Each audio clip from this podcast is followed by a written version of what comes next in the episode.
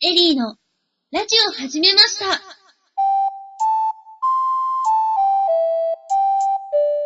皆様こんにちは。第4回、エリーのラジオ始めました。メインパーソナリティのエリーです。モットーは思い立ったが吉日。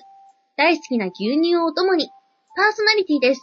と胸を張って言えることを夢見て早何年皆様からお力をいただきながら、うさぎのようにぴょんぴょん飛躍できるよう頑張りたいと思いますので、よろしくお願いいたします。そして、エリーの指南役、ヤマです。よろしくお願いしよまろす。しくお願いします。エリーのラジオを始めました。この番組はインターネットラジオのパーソナリティになりたいなぁと夢だけ見ていたエリーがまさかのチャンスをいただいてすでにいくつものネットラジオでパーソナリティを務めていらっしゃるヤンマさんからのご指導をいただきながらエリーが立派なパーソナリティとなっていく成長を皆様に見守っていただきながら一緒に勉強していきたいそんな番組です。ということで始まりました。とうとう4回です。うん。三日坊主にならなかったよね。ならなかったですね。うん。でも、その上には4日坊主、5日坊主とありますけれども。どこで、 どこで止まる気かな、み たいな。もうなんか止まる前提みたいなこと言ってますけど。止まらないように、うん。まあ、先のようにね、ぴょんぴょんぴょんぴょんどこまでも飛んで月に向かいたいんで、大丈夫です。はい。と、まずは、うん。私、ヤンマさんに怒られなきゃいけないことがあるんですよね。そうなんだよ。で、その、前回の第3回のラストのところをね、聞いた方はよくわかってるんじゃないかなと思うんですけれども、はい。俺が締めてたじゃん。あれで締めたと思ってたんです。あの、ちゃんと番組としては、その最後締めるときに、この番組は、なんとかという番組で、誰それと誰それがお送りしました。まだ次回のをお楽しみにして、いうね、その、やっぱ基本的な流れがあるわけよ。はい。あの、ちゃんとそこで、まあ、再確認じゃないけれども、その、番組のことをね、あの、改めて、もう一回言っておくと。すり込みですね。うん。だって、それで、次回またお楽しみって言われたら、あ、次回聞こうかなと思うじゃん。はい。うん。そのまま、あーあの、おしまいでーす。だったら、あ、終わっちゃったんだな、なっちゃうんで。 はい。うん。ちゃんとやっぱね、その最後、あの、改めて締める。で、まあね、あの、あるいはその告知があるんだったら、その締める前に告知を入れとくとか、そういうのはね、やっぱり、一個の基本フォーマットとして、頭に入れとかなきゃいけないのかな、というところですよ。わかりましいやね、そんなに凹まなくていいから。た。いやー、大丈夫です。凹みました。うんそう、あの、凹むとね、あの、マイクのこうところからこうちょっと離れてゴモゴモゴモゴモゴモってなってくんだよね。そのあー辺、そう、その辺考えていかなきゃいけないんじゃないかなと思うんだけど。わかりました。じゃあ、結局、私の話し方がなってないっていうことだと思うんですよ。普通に話してるのとは違うラジオバージョンの話し方。うん。なので、そこも含めて、うん。今日はご指導いただけないでしょうか。なるほど。うん。わかった。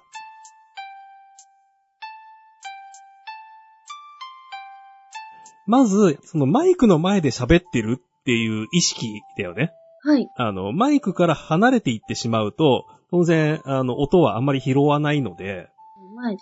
で、このマイクって、あの、芯、要するに真ん中があるのね。真ん中ですかうん。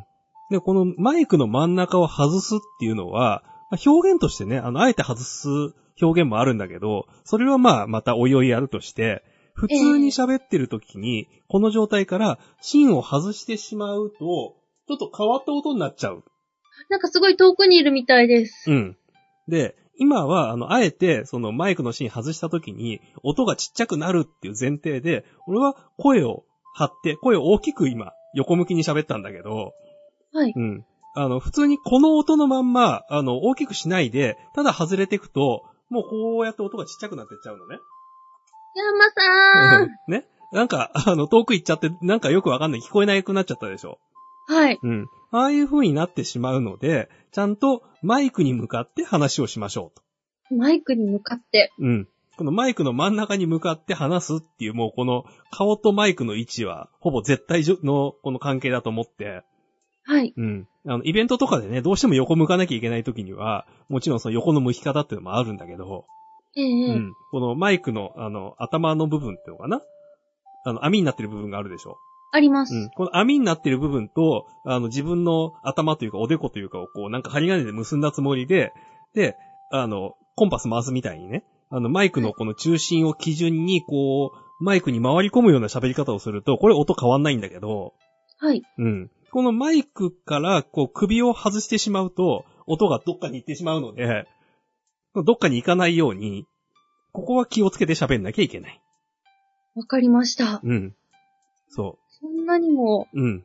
マイクの、なんていうの、芯、うん。話し方、うん首の位置っうん。て全然違うんですね。うん。今実践していただいてすごいわかりました。うん。あの、普通にね、本当に、あの、喋ってる内容を届けようとしたら、こうやってね、外しちゃうのは絶対にやっちゃいけないんだけど、まあ今、あえてね、あの、こういうことになりますっていう例で、やりましたんで。うん。すごいわかりやすかったです。そう。で、これで、だからその、まあ、マイクの芯を外さないのと一緒に、当然、あの、外した時にっていうかね、その、ちょっとこう、心もとなくなってきた時に、喋りがこう、もごもごもごってなって、かつ頭が落ちて、で、芯を外してるっていうのが、エニちゃんのね、喋りの中に何回かありましたと。ありますね。結構、うん。引っかかったりするとうん、下を向いてしまいます。だよね。やっぱりそれはこう、マイクを使ってるっていう意識のもとに、このマイクの芯を絶対外さないように、もうマイクに向けて、向けて喋っていくと。マイクを人の顔だと思って喋ればいいんですね。まあ、人の顔だと思うにはだいぶ近いけどね。確かに近いけど、 うん近いけど、例として、そうそうそうそ話してるときは人の顔を見なさい。う。うん。マイクの顔を見なさいってことですね。そう。まあね、このラジオ喋るような距離のマイクだとね、このままなんかこうマイクとキスするんじゃないかぐらいの距離だったりするから、そうそれはそれでね、あの人の顔だと本気で思っちゃうとだいぶ照れると思うんだけど、そうですね。照れるし、どんだけラブラブなのよっていう話ですけど。そあマイクならいいかな。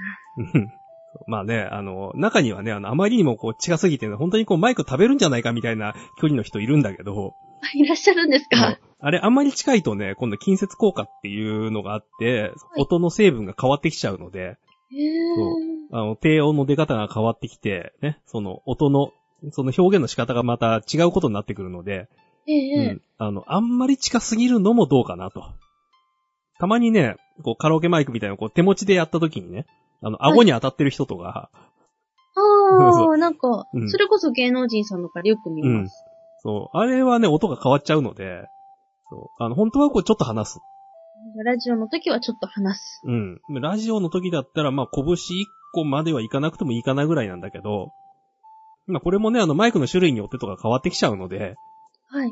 あの、本当にその、ラジオブースの中で、あの、天井から吊ってあるようなマイクでって言うんだったら、そうだな、あの、拳2個分ぐらいは離れてるのが多いんだけど、まあ普通にね、あの、こういったインターネットラジオ的なものを撮るんであれば、結構近めでいいのかなと。はい。で、こう近い方が、こう、近くで囁くような、こう、優しい声になるので、多分、聞いてる人にとっても聞きやすいんじゃないかなと。へえ。じゃあそうすると、ラジオ撮る前に、うん、なんか場所を何箇所か撮ってみてう、ん。話し方もやってみてってのもやってみるといいのかもしれないですね。そうで。すね。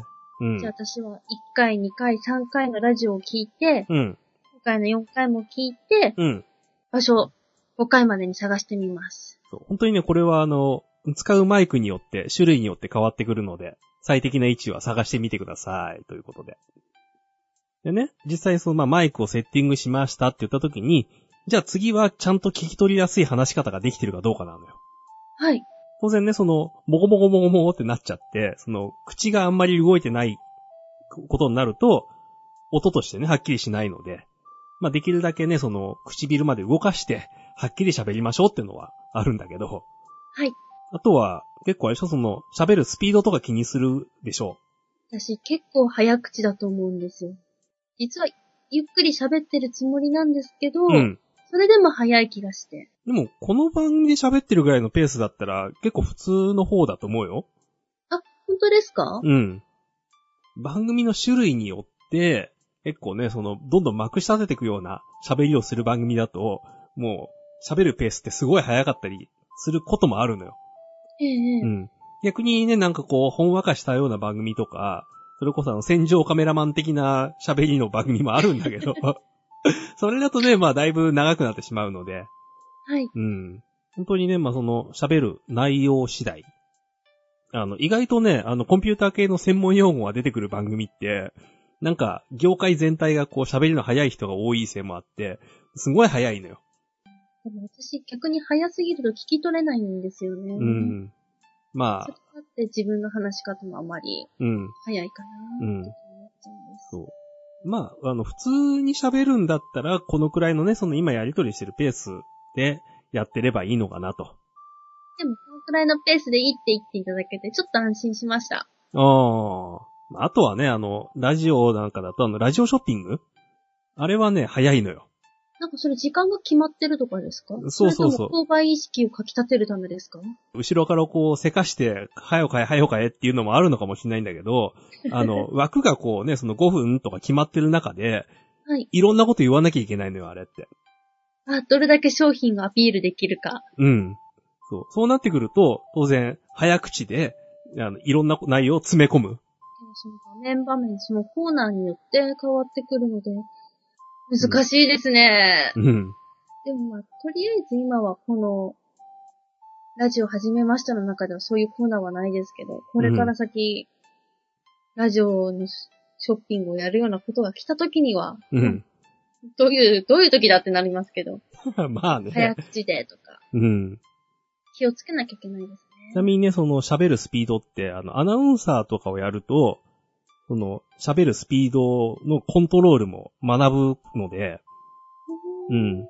そう。大体ね、そのニュースなんかで読んでる場合って、あの、う1ん分間に300号ぐらいはい。っていうのが、まあ、言われるペースなのね。確かにニュースとかすごい聞き取りやすいですもんね。うん。そういうね、そのスピードのコントロールっていうのもあるんだけど、はい。うん。まあそれはね、あの、こうナレーションとかアナウンスとかの場合なので、まあその辺をこう、なんていうのかな、あの、頭に入れとくと聞きやすいペースっていうのが出てくるかなとは思うんだけど、はい。うん。まあそんなに、あの、硬くならずに、だいたいその普段喋ってるペースで喋るっていうのがまあ一番いいんじゃないのかな。えでも、うん。結局話し方も、うん結局個人の、は始めの時にパーソナリティはその人のキャラを出していくものだっていうことなので、うん。話し方も、でもある意味キャラを出せるんですかね。うん。だからこれで、要するにちょっと音を高めにしてって、で、喋るスピードをちょっと上げて、で、そのこうテンションが上がってる人っていうことになってくんだったら、はい、ということで始まってました、とかね。そう。こうやって、こう、ポンと上がることもできるわけよ。へえ、すごーい。で、こう、語りに入るんだったら、ちょっと、こう、トーンを落として、はい。ここで、次の話に行きたいと思います、みたいな感じでね。やってみるってのもあるわけ。面白いです、それ。そう。だから本当にこの声の作り方一つでキャラ作りもできるので、はい。うん。まあね、あの、発声とかそういうのもまあ、また改めてやろうかなとは思うんだけど。ぜひお願いします。うん。その辺、こう、使い分けができるようになってくると、ね、あの、コーナーごとにそのキャラクターをうん作り込んでみるなんてこともできるだろうし。あいろいろな試みをしてみるのは楽しいかもしれないです。うん。それで自分はどのキャラが合ってるのかとか、うん。自分の話しやすいのはどれかっていうのをうん見つけられたらいいな。うんっていうか、それ見つけていかないと、パーソナリティっていう枠に近づいていかないからね。はーい。本当にね、その、自分の出せる声の種類を何種類か用意しといて、で、はいどのトーンでこのネタを喋ったら合うかとか、そういうこうマッチングもね、練習してみると面白いだろうし、使える場面も出てくるだろうし、はい。まあ、いろいろ練習をね、まあ聞いてる人は練習してみてくださいだろうし、エリーちゃんの場合にはこの番組の中でね、一個ずつ試していったら、まあ番組のね、回数がだんだん増えていくんじゃないのかなと思うんだけど。わかりました。でうはん一つずつ練習してみたいと思います。大人っぽく言ってみたんですけどダメですかうん、できてると思うよ。ありがとうございます。では、そういうことで、話し方、これからいろいろ試して、自分の探してみたいと思います。はーい。頑張ってください。ありがとうございます。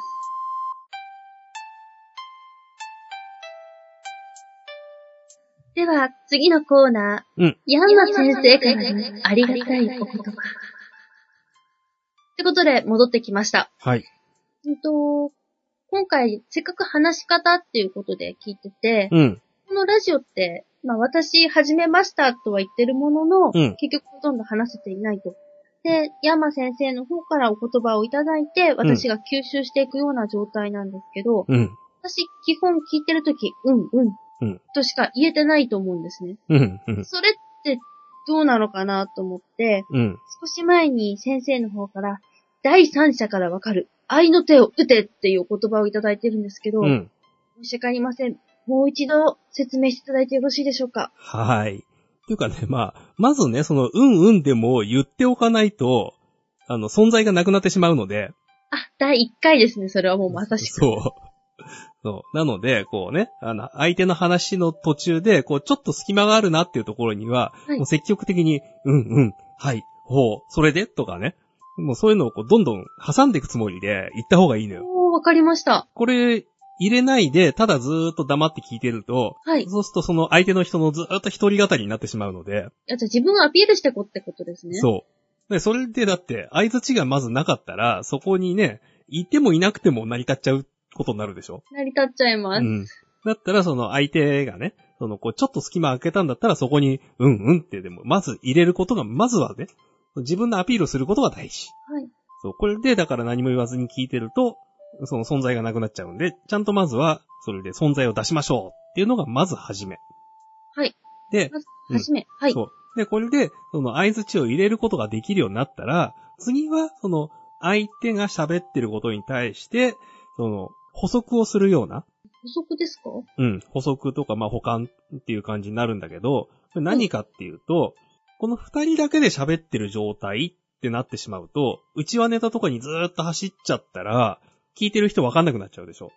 わからなくなりまうすん。。ね、あの、普通に、ね、あの、対面で会ってて、あの話この話ってやってると、結構話がポーンって飛んで、で、その二人しか知らない内容を前提に喋っちゃうことってあるんだよね。ありますね。うん。当然第三者はわからないですと。で、この第三者でもわかるように、それってこの前ここであったこういう話だよねっていうのを、まあもし相手が忘れてる場合ね。はい。うん。まあ、この二人でやってて、俺が喋ってる時っていうのは、まあそこはね、その自分で、あーこの話なんだけどさ、って言って前振りをしてることがまあ多いんだけど、はい。あの、本当に他でやった時っていうのは、その相手が慣れてなくてね。で、その前提がなくポンと話し始めちゃうことがありますと。そういった時に、うん。聞いてる人もわかるように教えてあげるのが、そうなんです。ね、だからそれで、だからその、例えばゲストさんの話とかですごい唐突に始まっちゃった時に、これって、どこそこでこの前こういう話があったんだけどねっていうその前振りの部分を改めて入れてあげると。えで、えうんすごいサポートもする形ですね。うん。あの、一番わかりやすいのは、例えば、あの、俺とエリーちゃんで、あの、例えばね、その、まあ、どっかご飯食べに行きましたでも飲みに行きましたでもいいんだけど、その時に、それぞれ友達を一人ずつ連れてきましたと。で、この友達は面識は基本ないというね。はい。うん。で、まあ、もしかしたらだ、こう、何あの、三者の間で面識がある。でその、俺とエリーちゃんと、俺が連れてきた友達。俺とエリーちゃんと、エリーちゃんが連れてきた友達って、その三者では面識があったにしても、ええその、新しく会う友達同士は絶対面識ないじゃんね。ないです。うん。っていう時に、その、内輪の話をするんだったら、この、この前のここの話だけどねっていう補足がないと、この二人は置いてかれちゃうでしょ。置いてかれちゃうし、うん。寂しい。そうそう。で、そういう時にはやっぱりちゃんと助け舟出してあげるでしょ。出します。うん。例えば誰か A さんの話をしてたら、いやうん A さんってこういう人なんだけどねっていう、うん。それをラジオでも入れていけっていうお話ですね。そうそうそう。だから、今この喋ってる二人だけじゃなくて、ここにだからもう一人、その同席してるリスナーがいますと。はい。で、この人は、要するにその口は挟んでこないけど聞いてる立場でいるわけだから、でこの人を置いてっちゃいけないのよ。はい。ね。だからそのリスナーっていう存在があるから番組が成り立つので、そのリスナーの存在がどっかに行っちゃったら、もうね、その番組自体が暴走してどっかに行っちゃいますということになるので、まあそこを気をつけましょうってことなわけですね。ちょっと難しいかもしれない です。いや、もちろん話はすごくわかりやすくて、うんわかったんですけど、ん。それを自分ができるかってなると話が別になってくるので、なるほどね。これから回数を重ねて、うん。それは練習していくしかないですよね。ですね。そう。で、あとはその、ね、こう話をしてる中で、相手が相槌を打ちやすいように隙間を開けてみるとか、おー。これでだから隙間を開けずに、もう一人語りでダーッとまくし立てていったら、入りようがないでしょ。はい。でも、今こうやってね、配慮はないでしょうってポンって振った時みたいに、もう隙間が空いてれば、そこに乗ってこれるんだよね。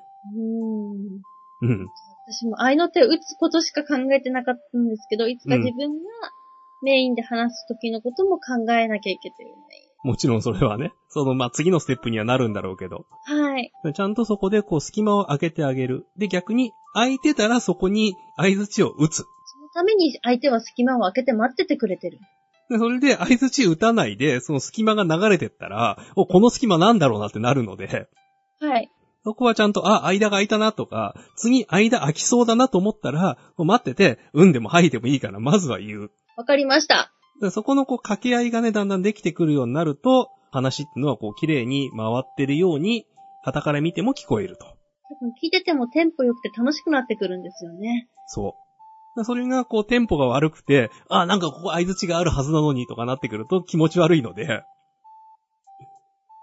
今みたいな間ですね、これ。そうそうそうそう。そうで、これがだんだんね、まあ、当然今こう、スカイプで、要はその、ちょっとタイムラグがある状態でやってるので、まあ、それはね、まあ、難しい部分っていうのはあるんだけれども、はい。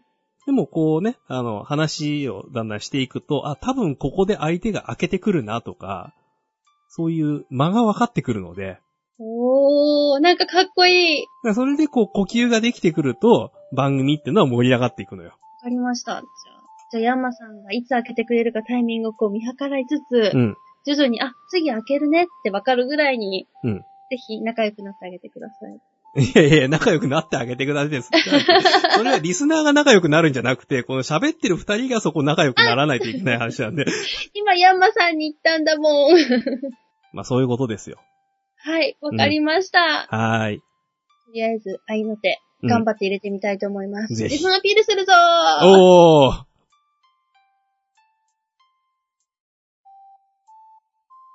では、次なんですけれども、うん前回、エリーのがわからないのコーナーで、うんミキサーさんについていろいろお伺いして、ミキサーさんってなんかわかんないけど、すごい人。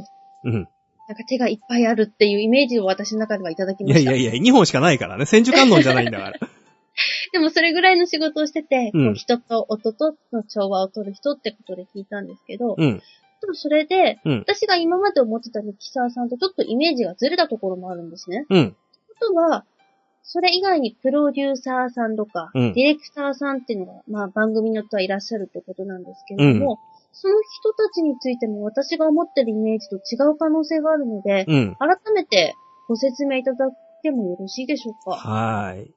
まずね、この、そのプロデューサーとディレクターとミキサーを全部兼ねてる人とかね、まあ、この番組で俺がやってるみたいに、全部やっちゃってる人ってもいるんだけれども、ええうん、基本的にはそれぞれ別の人がいますと。はい。うん。で、まあ、ミキサーのさんっていうのはその調整役だっていうのはね、前回やったんだけども、はい。じゃあ、その上に立つ人というか、まあ、基本的には上司に当たったり、まあ、仲間で横にいたりっていうのはあるんだけれども、で、あの、プロデューサーっていうのは、その番組をどういう方向で作っていきたいとか見せていきたいっていうことを企画してる人。えうん。ー、はい。で、ディレクターってのは、じゃあその企画に従って、どういう形で見せたら、それが一番効果的かを考える人。えー、えーうんどういう形でやったら効果的、うん。はい。そうそう。だからプロデューサーは、例えば、この商品を宣伝する番組を作りますとか言うわけよ。はい。そしたらディレクターは、じゃあその商品をどうやって見せたら、ね、その視聴者に伝わるかなってことを考える。はい。だからその目の前にゴーンって置いとくのは効果的なのか、その登場してる人が、それをこうね、その飲んでみる、食べてみるとかで、あの、うまいって言った瞬間が効果的なのかとか、その辺を考えていく。はい。で、あの、こういう風にやれっていうのがディレクター。でプロデューサーは後ろの方で、うん、それでいいっていう人。えじゃあ企画をするのがプロデューサーってことでいいですか、うんまあ、あの、企画屋さんとかそういうのが、まあ、また別にいたりはするんだけれども、その番組のプロデューサーって言ったら、もうその番組の一番上の責任者だからあ、うん。じゃあ今回のプロデューサー、ディレクター、ミキサーさんの中では、うんプロデューサーさんが一番上。うん。一応。うん。まあ一番偉いというか、その番組に対しての責任持ってるのはプロデューサー。そう、そう、資金面であれこれ工面してくるとか、いうのはプロデューサーがやって、そう。だから、プロデューサーって偉いんだけど裏方なのよ。おー。うん。で、ディレクターが、その、裏方からの指示が来たから、じゃあ実際に動きます、動けって言うし、じゃあメインで動くのはディレクターさん。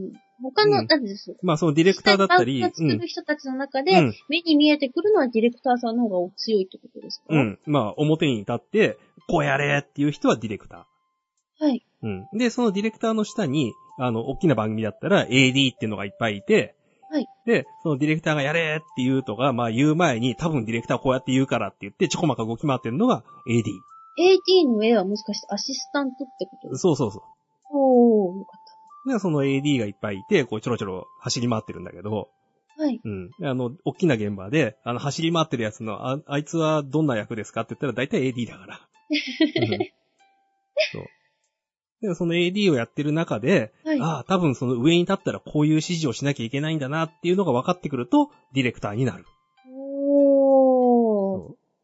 で、あの、いろんな現場でディレクションをしてて、ああ、はいこういう形で番組を作ったら効果的なんだっていうのがだんだんできてくるわけでしょはいはい。うんで、じゃあ、次は、あの、自分の企画で番組をプロデュースしてみましょうってことになるとプロデューサーになる。じゃあ AD さんがディレクターになって、ディレクターさんがプロデューサーさんになるっていうのを、お互い夢見てるわけですね。まあ、大体そうだよね。うん。まあ、それはね、そのラジオ、テレビとか映画とかで少しずつ違うけども、ええ、ええ。うん。あの、映画だったら映画監督まで行くかもしれない しね。うんそれはまあ、あの、現場によっていろいろだけれども、大体そういう構成になってると思えばいいのかなと。うん。なんかよくね、変なし、テレビとかでも AD がとか言ってるじゃないですか。うん。この構図を知ってれば、もうちょっと楽しんでテレビ見れるかもしれないです。そうだよね。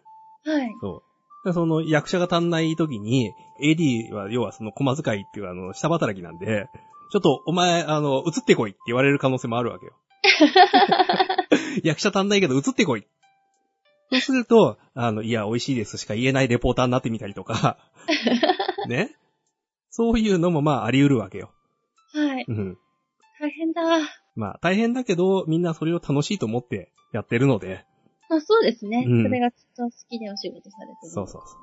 そんな感じで、あの、それぞれの役割がだんだん見えてきましたかちょっと見えてきました。うん。とりあえず、カタカナ、うん。イキサー、プロデューサー、ディレクター、うん AD は覚えました。うん。まあ AD はカタカナじゃなくて、 アルファベットだけどね。あー、大丈夫 です。はい。カタカナです。う あんはい。りがとうございました。あとは、どれだけ他にカタカナあるか調べて、うんまた次に持ってきたいと思います。ですね。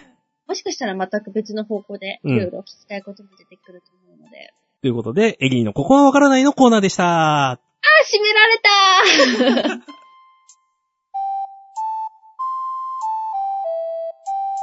ということで、はい4回もそろそろ時間ですね。うん。今日も30分。早かったよね。早かったです。なんうとん、。なんかもう、一回一回が必死です。うん。初めのうちは必死だと思うよ。わかりました。うん。なんかもう、必死すぎて、何を喋ったか後で、ラジオをきっと聞いて、うん後悔する日々を送るんですよね、これ。ああ、今日はこんなこと喋ってたのかっていうのもね、後から聞いてみてわかると いう。まあ、それはね、あの、慣れてきてもそうだか。え、慣れてもそうなんですからうん。番組の中で喋ってることは意外と忘れてて、はい。で、後で聞き直してみて、ああ、そういやこんな話してたとかね。それもう第1回からあって、うん第1回の時に、うん2回目の時には、ここに、何のことだったかな、このことについて山さんに聞きたいですね、とか言ってたのに、うん。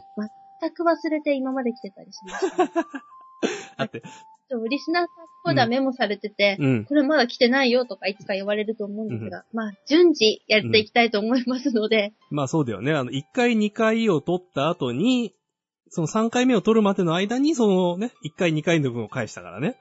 はい。まあそういうね、こうまとめて取ってるっていうのがこう、バレちゃったりとかするわけですけれども。はい。ということで、うん盛り上がってまいりましたが、はい。エリーのラジオを始めましたもん。第4回もここら辺で。お相手はエリーと山でした。次回の更新をお楽しみにお楽しみにあ、締めてきたよお、オッケー